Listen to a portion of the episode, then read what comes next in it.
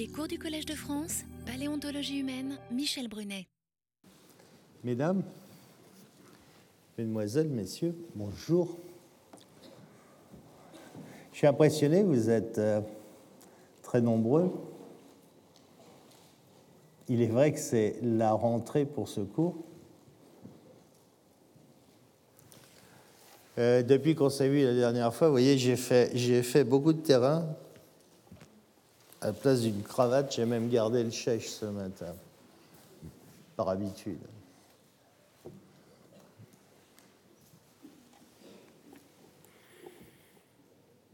En effet, depuis qu'on s'est vu, je ne sais plus bien, mais je suis allé en Asie sur le terrain. Je suis allé en Amérique du Sud plusieurs fois. Je suis allé en Afrique plusieurs fois. Je suis retourné en Amérique du Sud plusieurs fois. Et j'ai fait quelque chose que j'avais jamais fait. Je suis allé en Antarctique.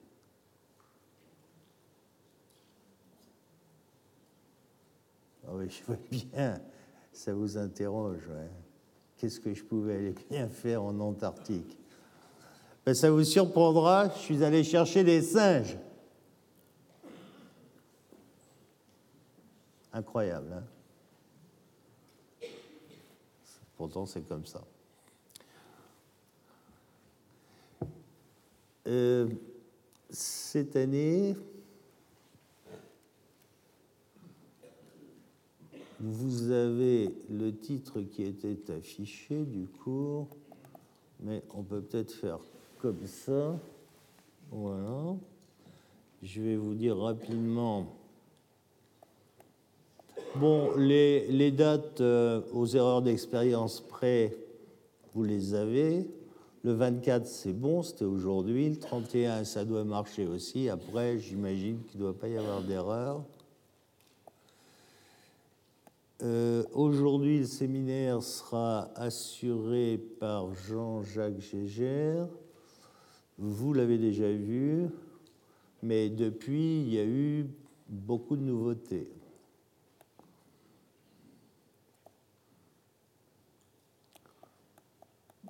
Et parmi ces nouveautés, le séminaire de la semaine prochaine sera assuré par Pauline Coster, qui est une jeune chercheur ou chercheuse, je ne sais pas ce qu'elle préfère, qui vous voyez est en postdoc au Carnegie Museum et qui vous parlera entre autres de ces nouveautés. La semaine d'après, vous aurez encore un jeune qui lui est ATER au collège, c'est-à-dire attaché temporaire d'enseignement et de recherche, qui a fait sa thèse avec moi et qui, c'est extraordinaire, a reconstruit le cerveau de Toumaï. Bon, il vous parlera de ça. Et puis, la semaine d'après, vous aurez une collègue de Paris qui vous parlera des crises de la biodiversité. Biodiversité, c'est un mot d'actualité et crise aussi. Donc ça va très bien. Enfin, depuis qu'on s'est rencontrés, vous avez entendu parler beaucoup d'ADN ancien, paléo-ADN. Et j'ai demandé à une collègue de Strasbourg, de l'Institut médico-légal, de venir vous dire justement ce que l'on sait, ce que l'on ne sait pas ou ce que l'on croit savoir à ce propos.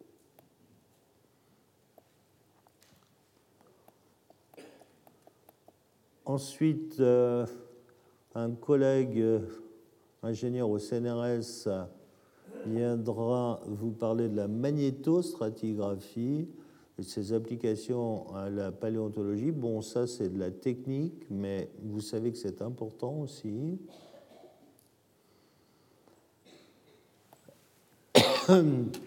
Une jeune collègue malgache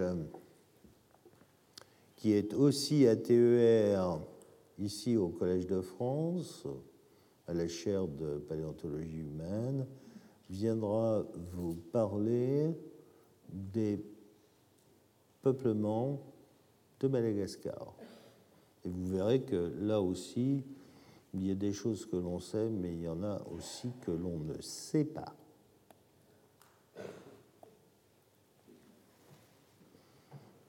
Enfin, on terminera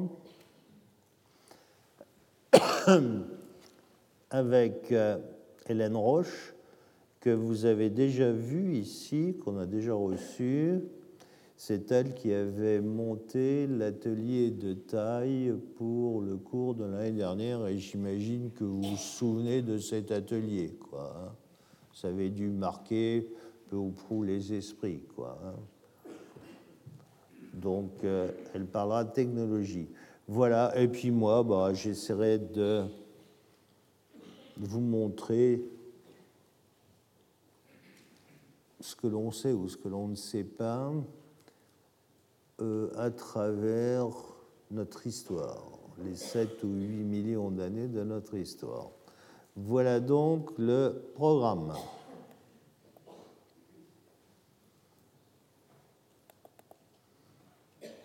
Alors, pour illustrer ça, on fait comme d'habitude, on prend des images, voilà. Alors, le titre peut vous choquer, mais si vous choque, c'est bien. Vous savez, enfin pour celles et ceux d'entre vous qui me connaissent un peu, que j'adore être provocateur. C'est comme ça d'ailleurs que on stimule le mieux et qu'on a des réactions. Je n'ai pas changé, hein, même après un séjour en Antarctique, euh, ça n'a pas diminué cette façon de faire chez moi. Oui, il faisait froid là-bas. Et j'ai fait ça aussi parce que l'habitude est que quand vous venez dans un amphithéâtre, alors il y en a une ou un qui parle et puis il y en a beaucoup qui écoutent. Et généralement, les gens qui parlent sont toujours en train de dire les choses que l'on sait j'ai rajouté une possibilité ou que l'on croit savoir. Hein? Il faut faire sûrement dans cet ensemble deux sous-ensembles, ce que l'on sait puisque l'on croit savoir. On vous parle rarement de ce que l'on ne sait pas. Et je crois que c'est d'actualité pour notre histoire, parce que là-dessus, on est bien d'accord, enfin vous, êtes bien d'accord, si vous venez aussi nombreux, c'est pour essayer de connaître votre histoire qui est aussi notre histoire. Là-dessus, on est d'accord. Hein. Et alors, ben, ce que je vous propose, c'est forcément. Euh, alors, faut peut-être pas que j'insiste trop parce que aujourd'hui, il n'y avait pas cette place dans l'amphithéâtre. Euh, si je vous dis tout ce que je ne sais pas, la semaine prochaine, on fera cours dans une salle de 25 places, quoi. Ce que vous direz, bon, c'est pas la peine de venir, euh, il sait rien. Non, je crois que c'est important de vous montrer les limites de tout ça. Alors, pour moi, la recherche, je crois vous l'avoir déjà dit, mais Pas inutile de répéter certaines choses. Pour moi, la recherche, c'est rendre, essayer de rendre possible ce qui est impossible à l'instant T. Plein de choses qui sont impossibles et que l'on peut essayer de rendre possibles. Bien, dans ce que l'on ne sait pas, ce sont les impossibles du moment. Et c'est forcément là qu'il y a le plus de perspectives. Et donc, ce que l'on ne sait pas, c'est forcément très intéressant.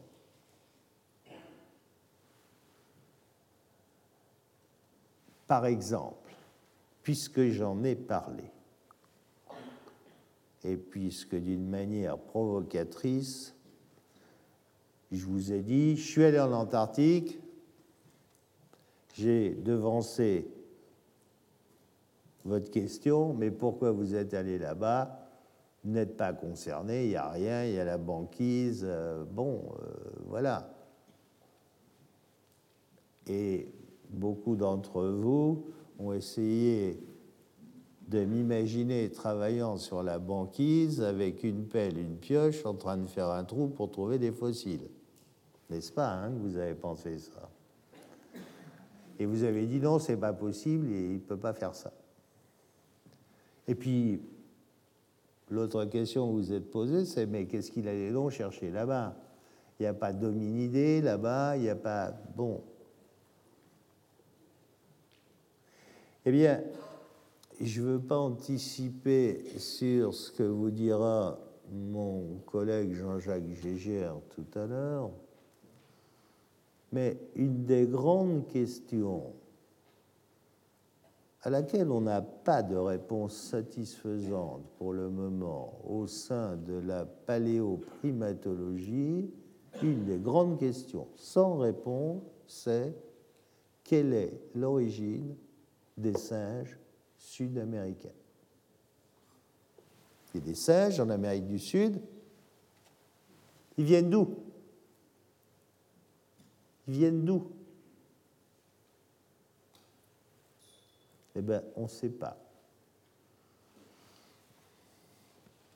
La proposition qui est faite par la communauté scientifique internationale, c'est de dire en substance, ils ont pris un radeau naturel dans le golfe de Guinée, puis ils ont traversé l'Atlantique et ils ont atteint les côtes du Brésil.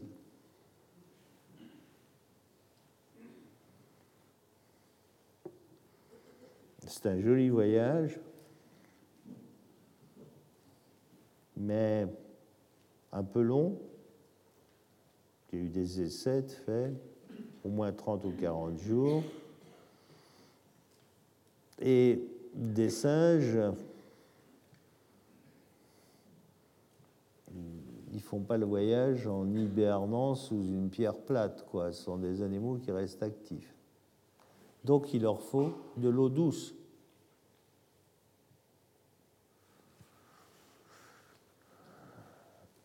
Il faudrait donc sur le radeau prévoir de l'eau douce. Alors on peut installer une baignoire, bien sûr. Hein.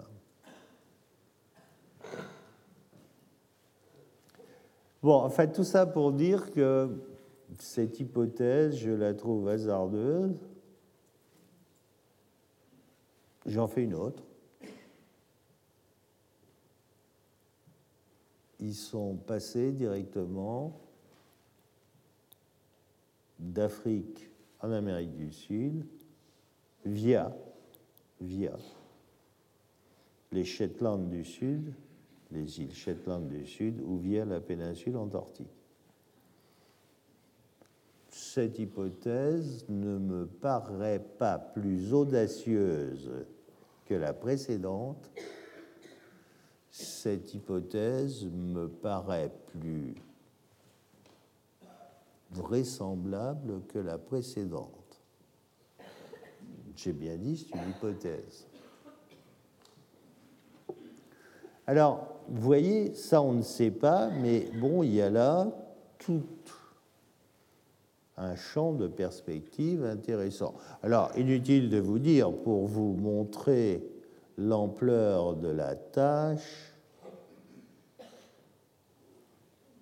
ces singes à cette époque-là, on est autour de 40 millions d'années, étaient des animaux de 250 à, 500 grammes, c'est-à-dire qu'ils ont des dents, ils ont des dents qui en ordre de grandeur sont 1 à 2 mm de long. Donc c'est simple, hein vous partez en Antarctique chercher des dents qui ont 1 à 2 mm de longueur. Oui, oui, c'est pas aussi facile que de chercher des champignons dans les prés à la saison. C'est bien pour ça que quand on y va, il faut le croire, hein, il faut y croire. Hein. Si on n'y croit pas, il ne faut pas y aller. Hein, parce que ça ne marchera pas, là, c'est sûr, sûr que ça ne marchera pas. Mais bon, pourquoi pas?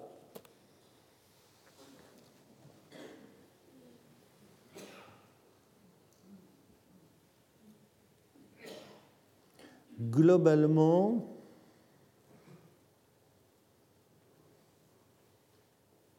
c'est essayer maintenant de vous dire voilà, on sait que entre les chimpanzés et nous, on partage un ancêtre commun.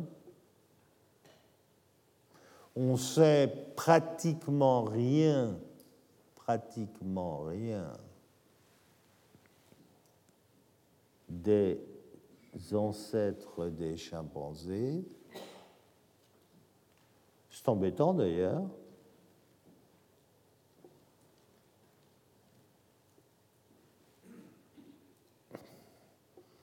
On n'en a pas trouvé. Pourquoi?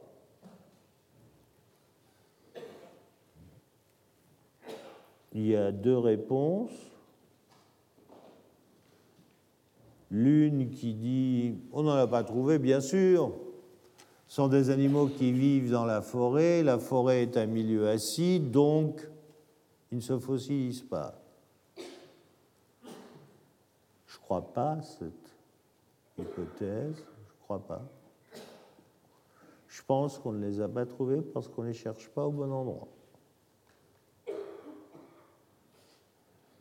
Quand on les cherchera au bon endroit, on en trouvera.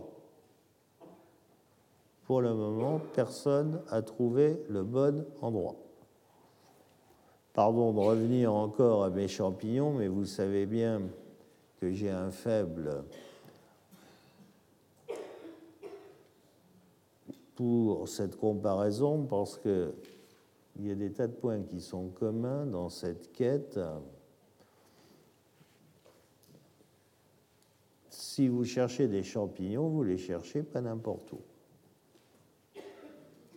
Vous privilégiez certains endroits en fonction, des espèces de champignons que vous cherchez. Eh bien, quand vous cherchez des chimpanzés, il faut sûrement pas les chercher aux mêmes endroits que les hominidés ils n'occupent pas, ils n'occupent pas les mêmes niches écologiques. Bon, je vous ai déjà dit que, à ce point de vue, j'avais ou je croyais avoir une idée. Je ne sais pas du tout si elle est bonne, mais pour le savoir, il faut essayer. Et à l'heure actuelle, avec mon équipe, euh, on est en train d'essayer de trouver des niveaux susceptibles de nous livrer des chimpanzés fossiles au Cameroun. au Cameroun de l'Ouest. Le Cameroun de l'Ouest, pour celles et ceux qui ne connaissent pas, c'est le massif central sous les tropiques. C'est la ligne du mont Cameroun, c'est un espace volcanique.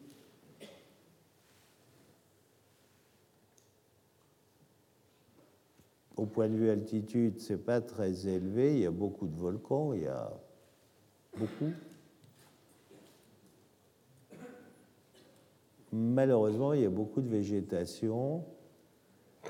Et toute cette végétation, toute cette végétation, eh bien, fait que vous voyez peu de choses à la flambe, ce qui est un handicap euh, certain.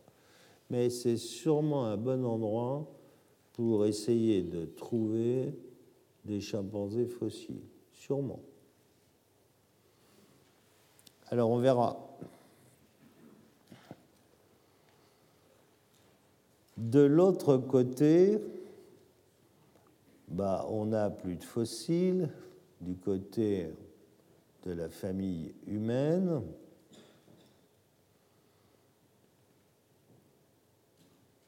Alors, vous avez peut-être vu récemment dans un des derniers Nature,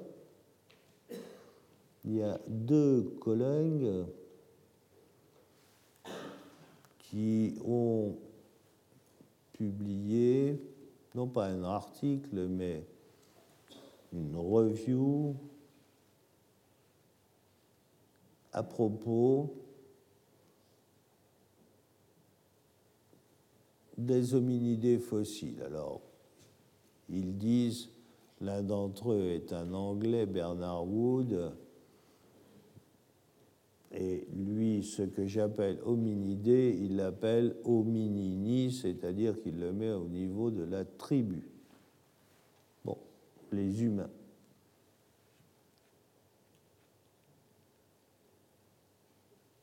Et en substance, il dit, bon, la plupart des paléoanthropologues n'ont rien compris.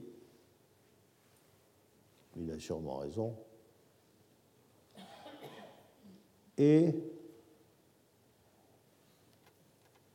il faut voir les choses autrement il a sûrement aussi raison.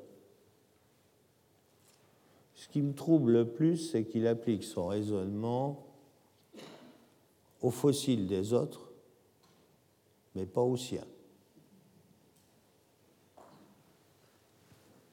Ceux qu'il a étudiés, lui, ne sont pas en cause. Ce sont ceux qui ont été étudiés par les autres qui sont en cause. Pourquoi pas?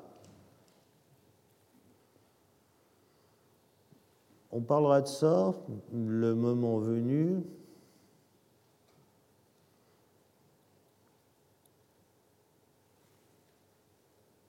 Mais je ne suis pas certain, au moins au niveau français, qu'on puisse suivre Bernard Wood. Parce que de fait, ce qu'il propose, c'est ce que je vous ai montré déjà bien des fois, et ce que je suis en train de vous montrer, c'est-à-dire que moi, j'ai jamais pensé que Toumaï était l'ancêtre d'Aurorine, qui était l'ancêtre d'Ardipithecus, qui était l'ancêtre d'Australopithecus, etc., etc. Et qu'on avait là une évolution linéaire appelée par certains la lignée humaine. J'ai jamais pensé ça.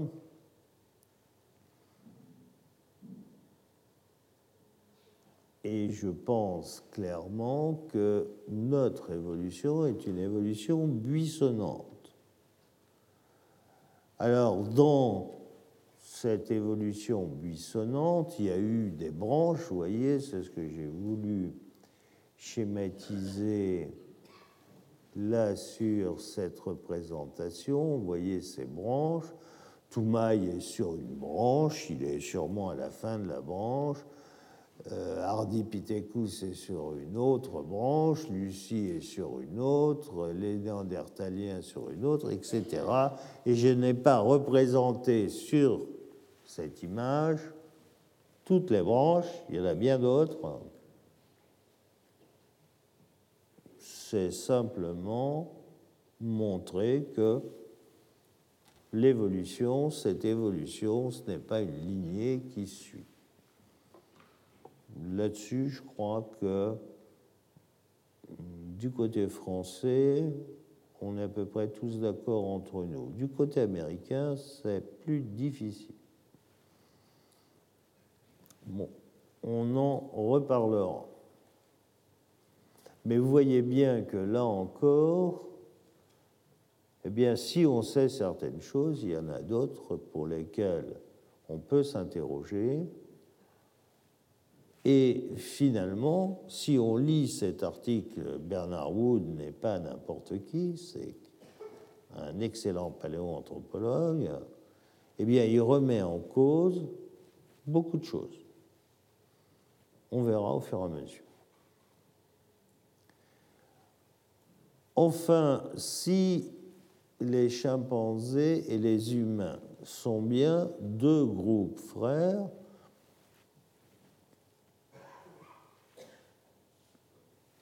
c'est ce qui est montré par la biologie moléculaire, ça veut dire qu'ils partagent un ancêtre commun.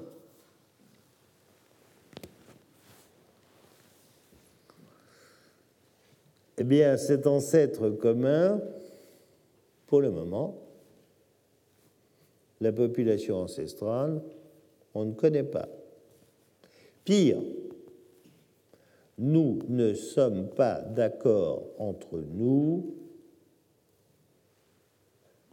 sur les caractères morphologiques de cet ancêtre commun.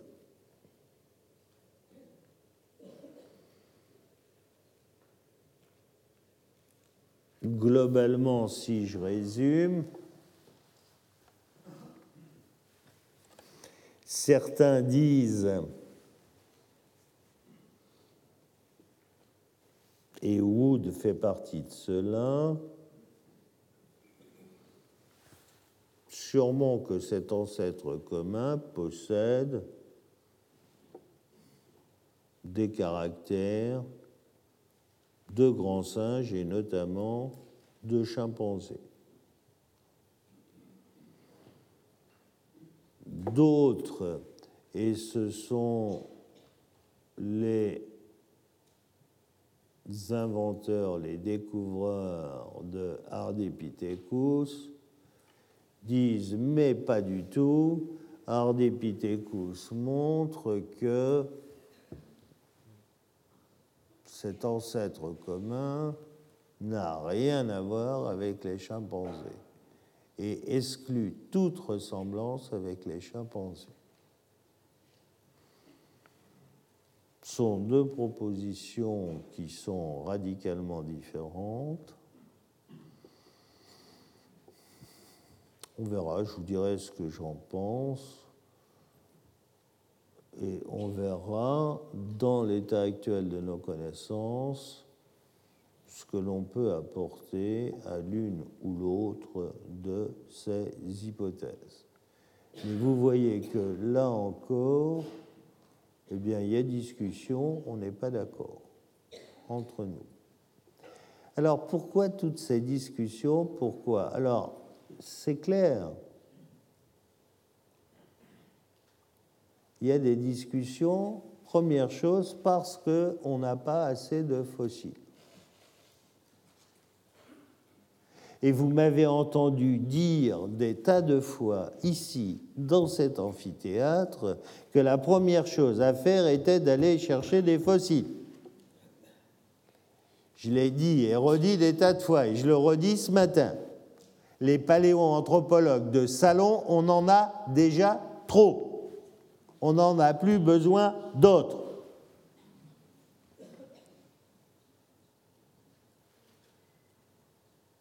Vous pouvez étudier tout ce qui est dans les musées. Vous pouvez étudier les fossiles des autres. Vous pouvez utiliser toutes les nouvelles techniques. N'empêche que si vous voulez amener des choses nouvelles, il faut aller sur le terrain. Si vous n'allez pas sur le terrain, si vous ne ramenez pas de nouveaux fossiles, vous ne ramenez pas de choses essentiellement nouvelles. Et si vous voulez que apporter une contribution significative, il faut trouver des fossiles. C'est le point de départ. C'est le point de départ de tout. La paléontologie en général et la paléontologie humaine en particulier sont des sciences naturelles et les sciences naturelles sont des sciences d'observation. Et en l'occurrence, là, l'observation porte sur des fossiles. Et les fossiles, en l'occurrence, ils sont dans les couches géologiques, donc sur le terrain.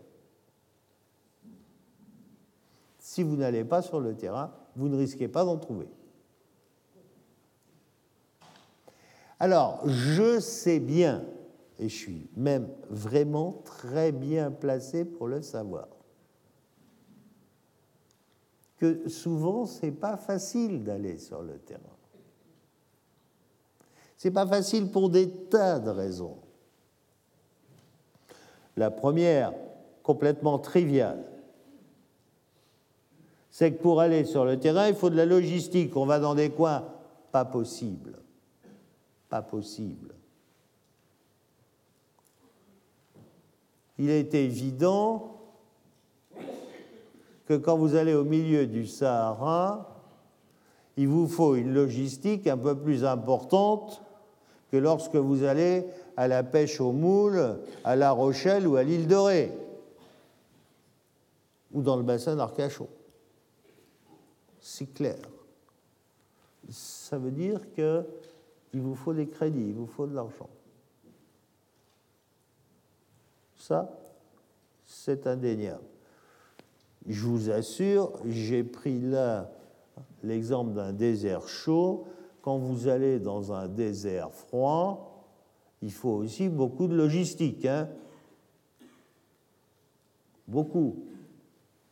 Euh, pour aller en Antarctique, j'ai utilisé un gros porteur de type euh, Hercule C-130. Vous voyez, les gros avions de transport militaire plus un bateau euh, de guerre de la marine chilienne. Donc vous voyez la, logistique. Hein. C'est une logistique énorme. Bon. Par-dessus tout ça, il faut rajouter la carte géopolitique. Et vous conviendrez avec moi à l'heure actuelle, politiquement parlant, quand vous travaillez dans le Sahara, c'est pas l'endroit le plus tranquille qui existe au monde. Hein.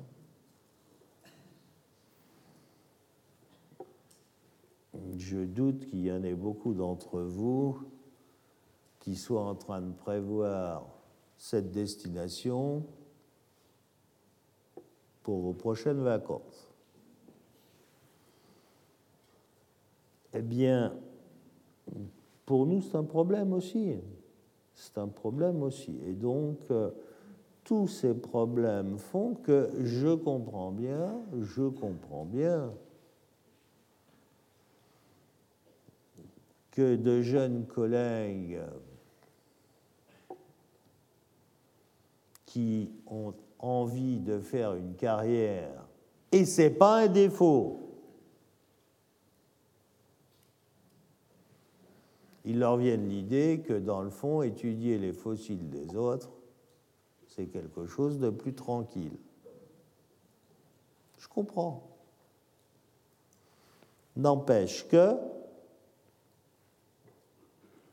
si on veut aller de l'avant et si on veut apporter une contribution plus forte, il faut aller dehors. Il n'y a pas de choix. Si on ne va pas dehors, on n'en trouvera pas.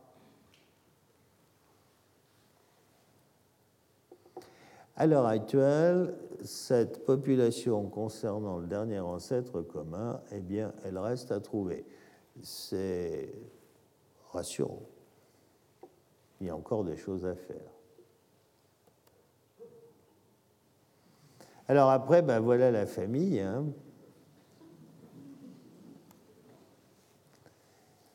La voilà représentée autrement. Vous voyez, il y a un certain nombre de groupes. Nous, on est là, dans ce groupe-là. Ce groupe-là sont les singes d'Amérique du Sud. Jean-Jacques Gégère va vous parler de cette partie-là.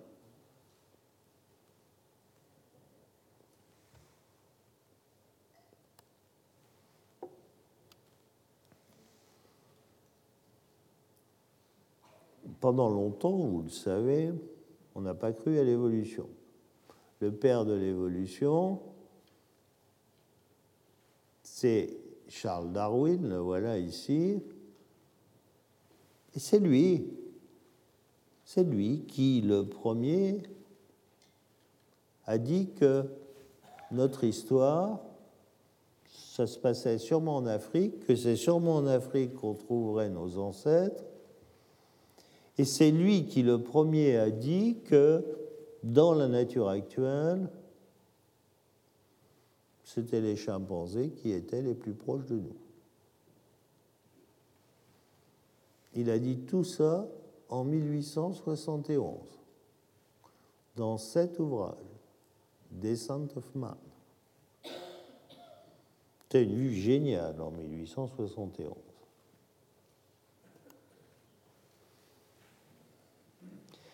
avec la naissance de la phylogénie moléculaire,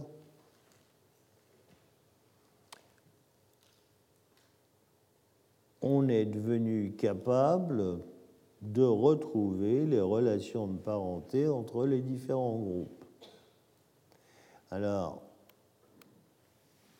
voyez globalement, nous appartenons à un ordre, les primates, où il y a deux groupes ce groupe-là, les Strepsirini, qui sont globalement, hein, sans soulato, les lémuriens, essentiellement des formes de Madagascar, mais il n'y en a pas qu'à Madagascar, et les autres qui sont des Aplorini.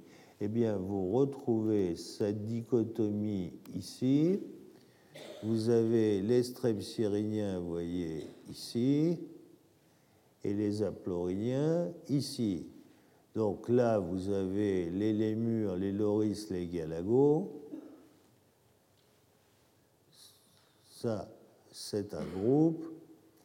De l'autre côté, les aploriniens, vous avez les tarsiers.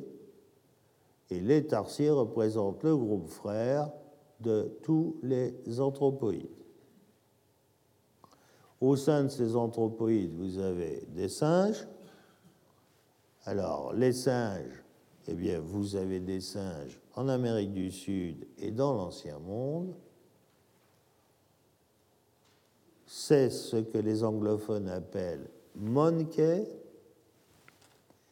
Et puis, vous avez des grands singes et des humains. Nous appartenons, nous, à ce groupe-là, c'est-à-dire que nous sommes le groupe frère des monkeys.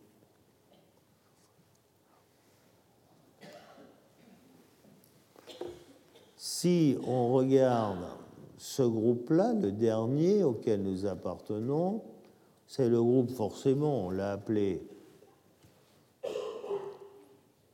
par un nom respectable, on l'a appelé hominoïde, eh bien, au sein des hominoïdes, les hominoïdes actuels, vous n'en avez pas tant que ça, et l'homme, le voilà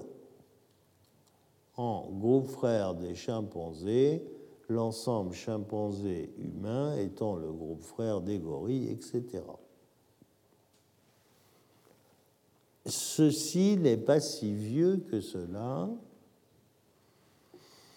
Ces connaissances datent, vous voyez, de 1967. Sarich Wilson, Université de Californie à Berkeley. Alors, bien sûr, on a affiné depuis.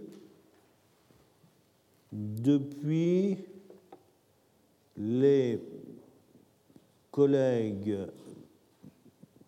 phylogénistes moléculaires mettent cette dichotomie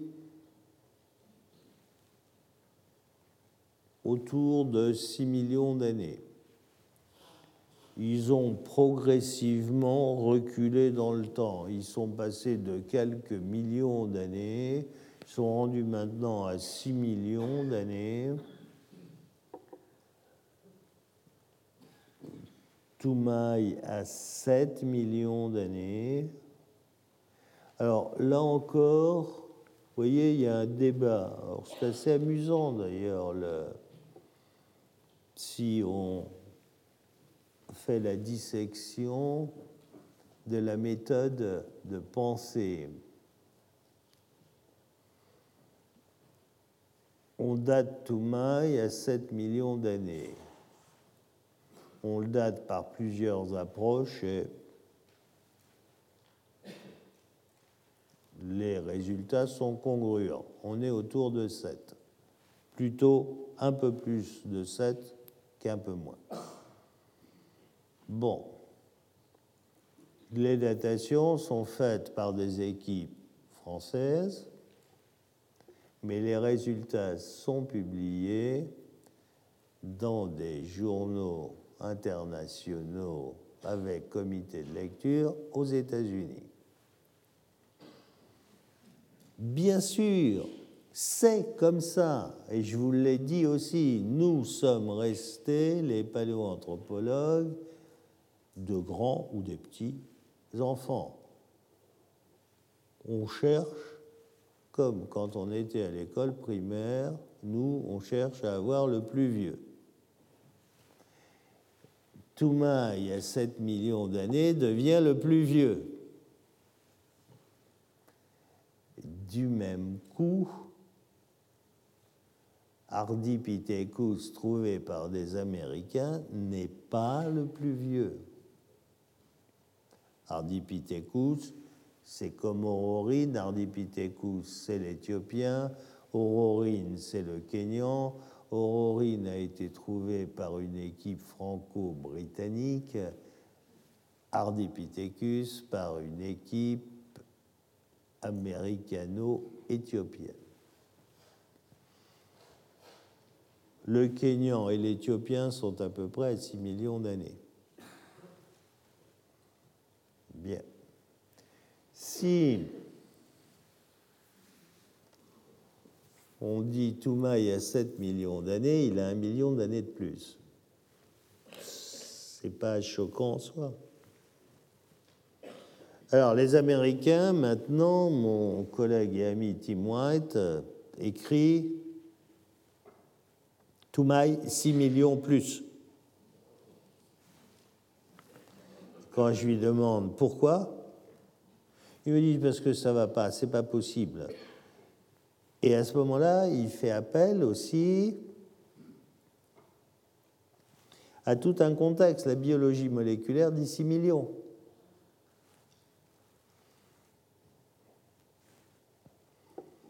Bon, pourquoi pas? Mais le résultat est 7 millions. Et ce que je pense, moi, c'est que les biologistes moléculaires, à chaque fois qu'il y a de nouveaux fossiles, doivent réétalonner leur dichotomie.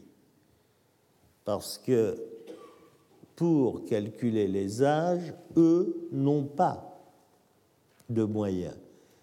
Leur seul moyen, c'est de postuler un taux d'évolution constant. Or, on sait, tout le monde est d'accord là-dessus. Au niveau évolutif, vous avez des périodes d'accélération, des périodes de stase, des périodes d'accélération. Alors, quand vous êtes sur des grandes périodes de temps, ça se compense. Mais là, en l'occurrence, on n'est plus sur des grandes périodes de temps. Donc, il faut réétalonner, et pour réétalonner, il faut réétalonner à partir des fossiles qui sont trouvés. On revient aux fossiles.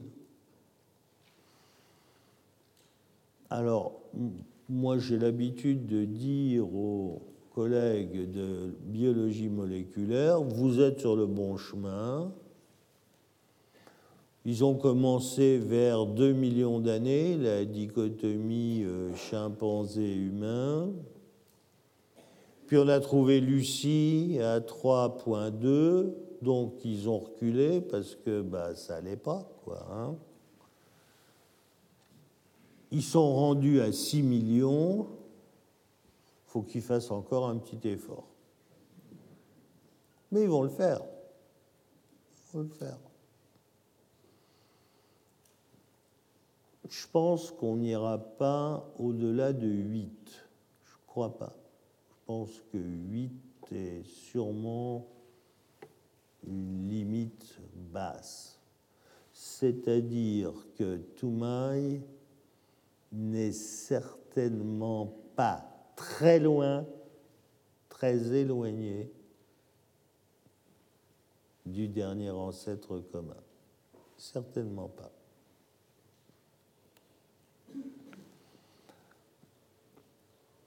Ce groupe des hominoïdes auxquels nous appartenons, il y a les gibbons, les orang-outans. Gibbon est un animal de petite taille, l'orang-outan est plus grand. Gorille, c'est le plus grand. Celui-là est un gorille mâle petit, un jeune. Un bonobo, vous avez tous entendu parler des bonobos. Un chimpanzé commun, les voilà dans leur milieu naturel, c'est-à-dire la forêt, espace boisé. Voilà une mère et son enfant. Et nous voilà.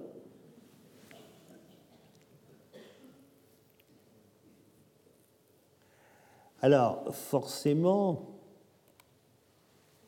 entre eux et nous,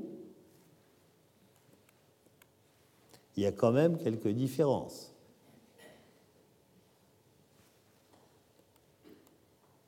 N'est-ce pas? Eh bien, sur le plan génétique, entre eux et nous, il y a 1% de différence. Alors, c'est important ça, parce que 1% dans l'absolu, ça vous paraît très peu, n'est-ce pas? Mais voilà ce que ça représente. Regardez-les. Voilà les autres. 1%, c'est énorme.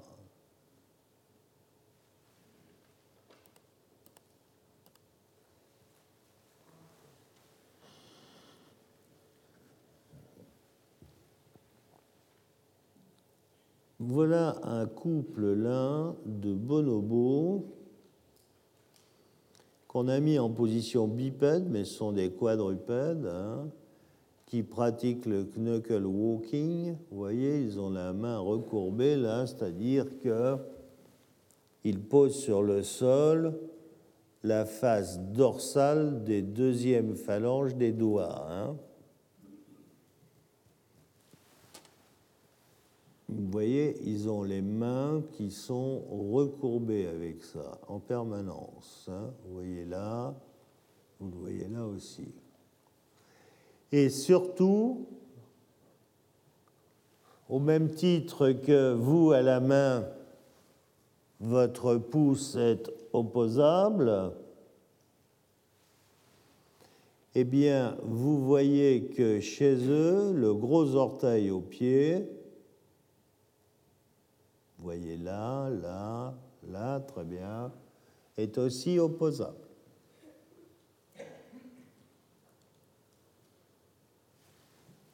Vous regarderez tout à l'heure en rentrant chez vous. En principe, vous avez perdu ce caractère. Si vous constatez que ce n'est pas le cas, on peut en parler, faire une photo et faire une note.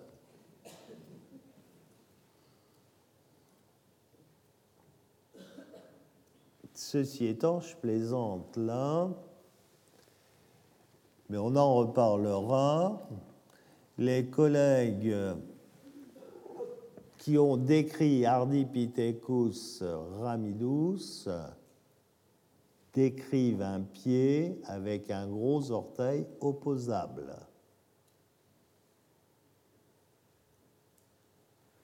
C'est-à-dire que les premiers préhumains auraient gardé ce caractère. Alors à quoi ça sert? C'est simple, hein la même chose que votre pouce, c'est-à-dire ça sert à prendre les branches. Quoi, hein Quand vous grimpez, souvenez-vous, quand vous avez fait de la gymnastique au lycée et que vous faisiez de la barre, alors que je ne dise pas de bêtises, fixe,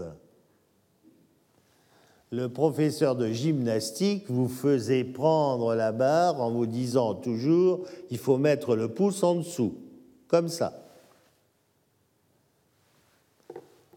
Eh bien, vous pouvez faire, les chimpanzés peuvent faire la même chose avec leurs pieds, ce qui forcément est un avantage pour se promener en arboricolis. J'ai mis cette image aussi parce que l'enfant de Tang, là, a été le premier australopithèque, c'est-à-dire le premier préhumain africain décrit. Il a été trouvé en 1924 il a été trouvé ici, exactement ici, vous voyez, il y a cette petite pyramide qui, illustre la découverte, c'est dans une carrière de calcaire qui est la carrière de Tang. Tang, c'est là, en Afrique du Sud.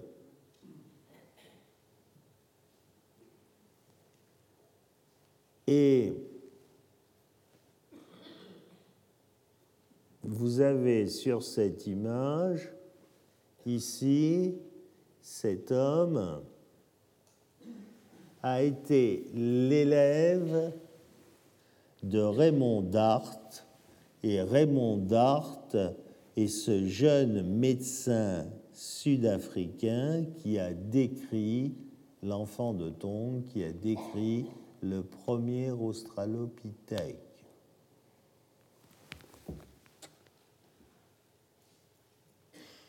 cet homme-là, Philippe Tobias, n'est forcément plus très jeune, et ça est un des derniers grands anciens paléoanthropologues. Au passage, quand Dart a décrit l'enfant de Tang. Quand Dart a envoyé son manuscrit, il n'y avait pas d'email à ce moment-là, hein, euh, a envoyé son manuscrit à Nature, bien, les savants britanniques, la première chose qu'ils ont faite, ça a été de refuser le manuscrit.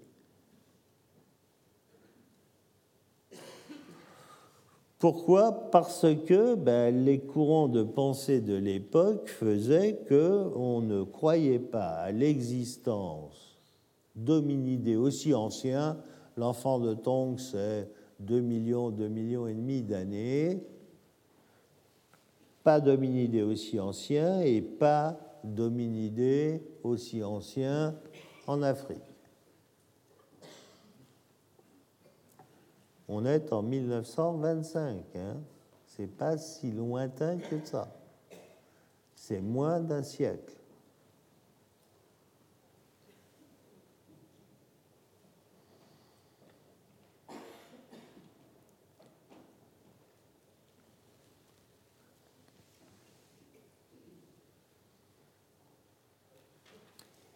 Et puis, à partir de ces découvertes,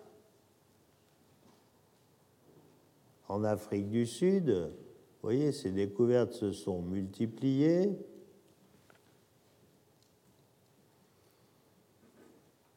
À partir des années 59-60, les Liki, la famille Liki, a initié des découvertes en Afrique orientale, au Kenya, puis, un Français est intervenu, Camille Arambourg, du Muséum à Paris.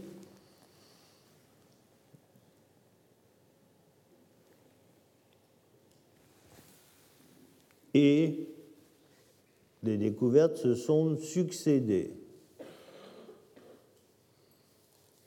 Puis des jeunes sont arrivés en Afrique orientale, du côté français, Yves Coppens, qui a succédé à Camille Arambourg, et du côté américain, Donald Johansson.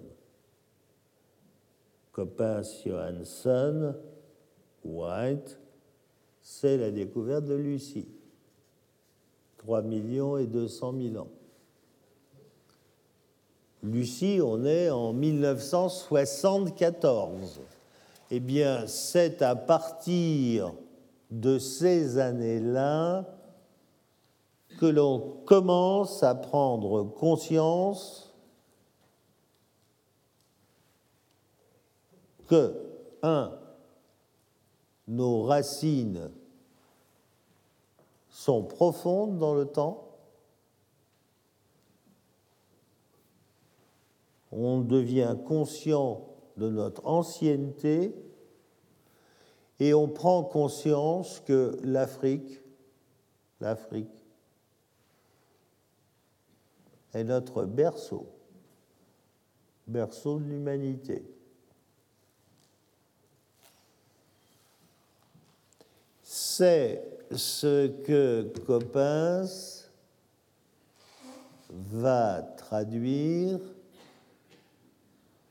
par son paléoscénario East Side Story. Pourquoi? Pour une raison toute simple, quand on regarde la carte d'Afrique, eh bien, on connaît des préhumains en Afrique du Sud et en Afrique orientale, mais c'est en Afrique orientale qu'ils sont le plus anciens. Et donc, on imagine une barrière géographique liée au grand rift africain. À l'est du rift,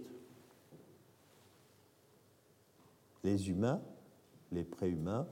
À l'ouest, les grands singes. C'est d'ailleurs à l'ouest qu'à l'heure actuelle, on trouve les chimpanzés et les gorilles. Voilà ce que... Alors c'est un bel exemple de ce que je vous disais dès le départ. Voilà ce que l'on croyait savoir dans les années 80. L'Afrique orientale, berceau de l'humanité.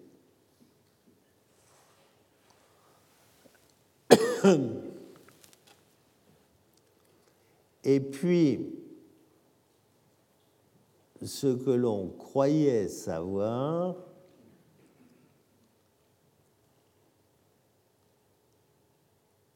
a considérablement changé quand en 1995 l'équipe que je conduisais en Afrique centrale, au Tchad, a mis au jour un australopithèque. Il ne devait pas être là. Ça ne collait pas. Et puis en 2001, Toumaï. Alors non seulement il était à l'ouest du Grand Rift, mais en plus, c'était le plus ancien, il avait 7 millions d'années.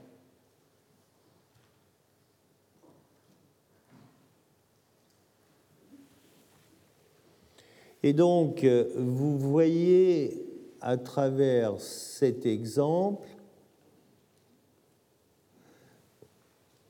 à la fois voilà ce qu'on croyait savoir ou ce que l'on savait,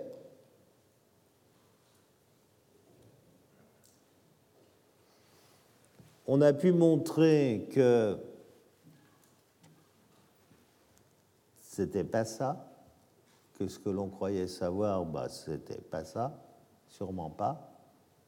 Mais maintenant, ce que l'on ne sait pas, ce que l'on ne sait pas, c'est si vous me demandez tout à l'heure en sortant, mais où est donc le berceau de l'humanité J'en sais rien. Je n'en sais rien. Alors, j'avoue humblement que j'ai rencontré, il y a, je ne sais plus, euh, un mois, le président de la République du Tchad, c'est pas exactement ce que je lui ai dit. Mais on ne faisait pas de la science. Hein. C'était de la diplomatie. C'est autre chose. Mais voilà, et donc, euh, si vous voulez, je trouve que cet exemple illustre très bien les choses. On fait des hypothèses, on va sur le terrain, on trouve des choses, on montre que les hypothèses qui ont été faites, ben, ça ne les valide pas, mais ce n'est pas pour ça qu'on a tout résolu. Je vous remercie et on va attendre Jean-Jacques Gégère qui prendra la parole dans 10 minutes. Retrouvez tous les contenus du Collège de France sur www.colège-2-france.fr.